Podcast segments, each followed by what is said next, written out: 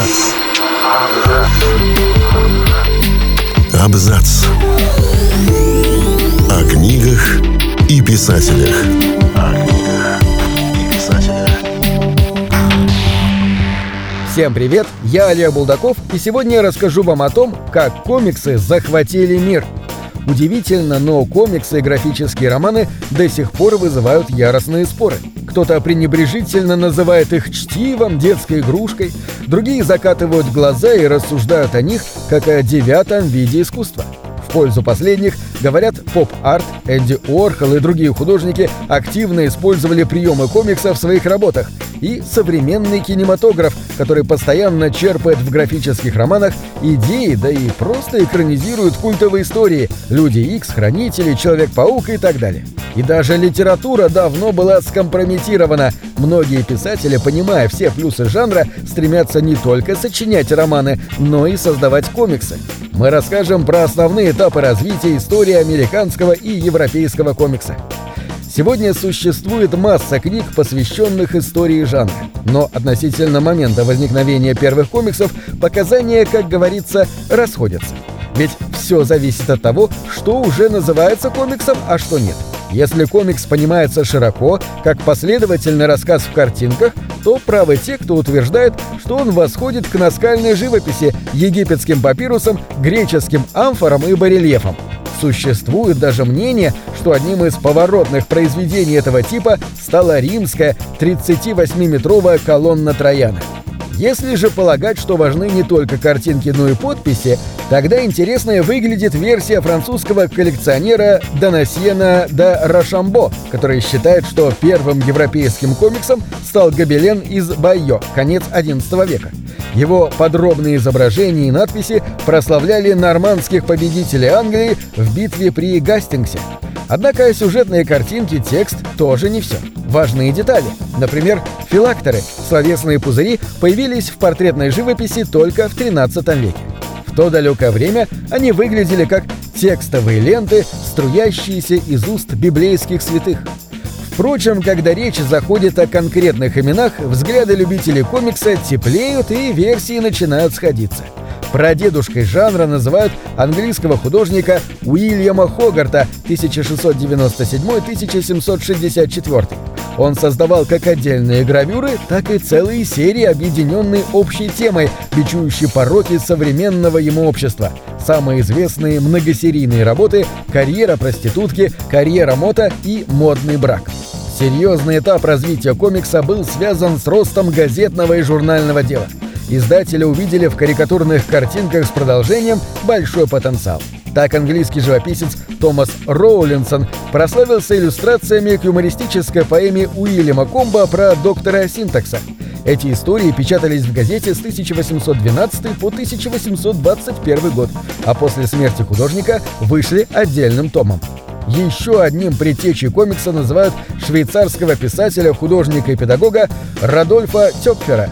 Его «История господина Жабо», странного человека, выдающего себя за светского льва, напечатанная в 1833 году, произвела впечатление на самого Гёте и считается одним из первых комиксов. Рисунки располагались друг за другом и сопровождались комментариями.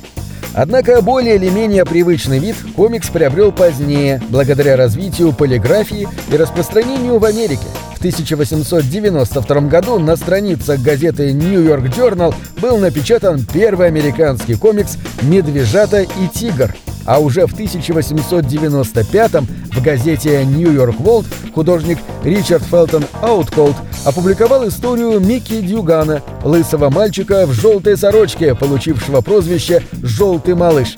Так появился первый цветной комикс. Поговаривают, что именно этот персонаж породил название «желтая пресса». В 1920-е годы комикс пережил период бурного роста. В это время публиковались не только сатирические и злободневные стрипы и серии, но и детективы. В Европе и Америке появлялись все новые и новые персонажи. С января 1929 года бельгийский художник Эрже, до сих пор считающийся непревзойденным мастером жанра, начал публиковать цикл историй о молодом репортере Тинтине и его забавном песике Милу, вместе с которым они путешествовали по миру и расследовали разные загадки. По обе стороны океана комиксы становились все более популярными и самостоятельными. Большинство газет отказывались от черно-белых вариантов и полосных комиксов, выделяя рисованным историям целые приложения. Некоторые издательства даже выпускали отдельные журналы. Мир узнал новых героев – Микки Маус, детектива Дика Трейси и многих других. А в июне 1938 года случился бум. Читатели познакомились с Суперменом. В линейке издательства Detective Comics, в дальнейшем просто DC, появился альбом писателя Джерри Сигела и художника Джо Шустера о пришельце с планеты Криптон, усыновленном земными родителями и теперь ведущем двойную жизнь. Кто бы мог подумать, что с выхода этого альбома начнется золотой век комикса. В 1939-м DC запустила новую супергеройскую серию про Бэтмена «Человека-летучую мышь», ставшего таким же популярным, как и Супермен.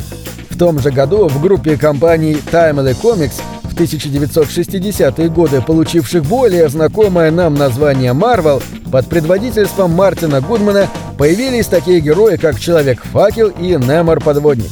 Примерно тогда же, как вы уже догадались, и началось многолетнее противостояние двух комикс-вселенных. Разумеется, Вторая мировая война сильно повлияла на формирование жанра. Комиксы активно использовались для пропаганды и поднятия военного духа. Супергерои боролись с нацистами.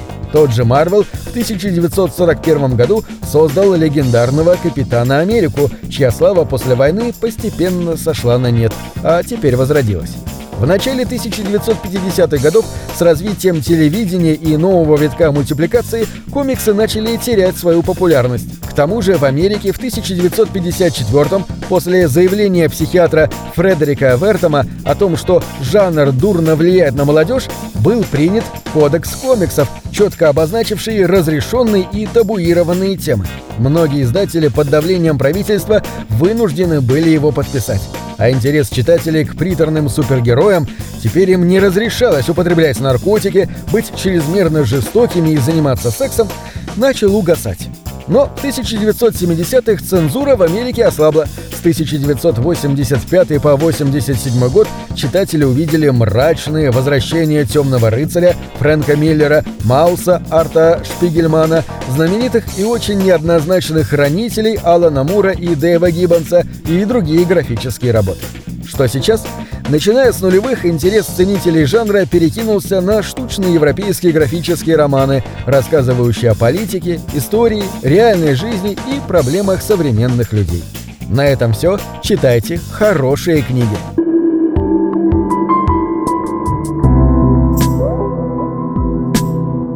Книги — это двери, что выводят тебя из четырех стен — с ними ты проживаешь другие жизни, а свою умножаешь в тысячу раз. Тысячу раз. Тысячу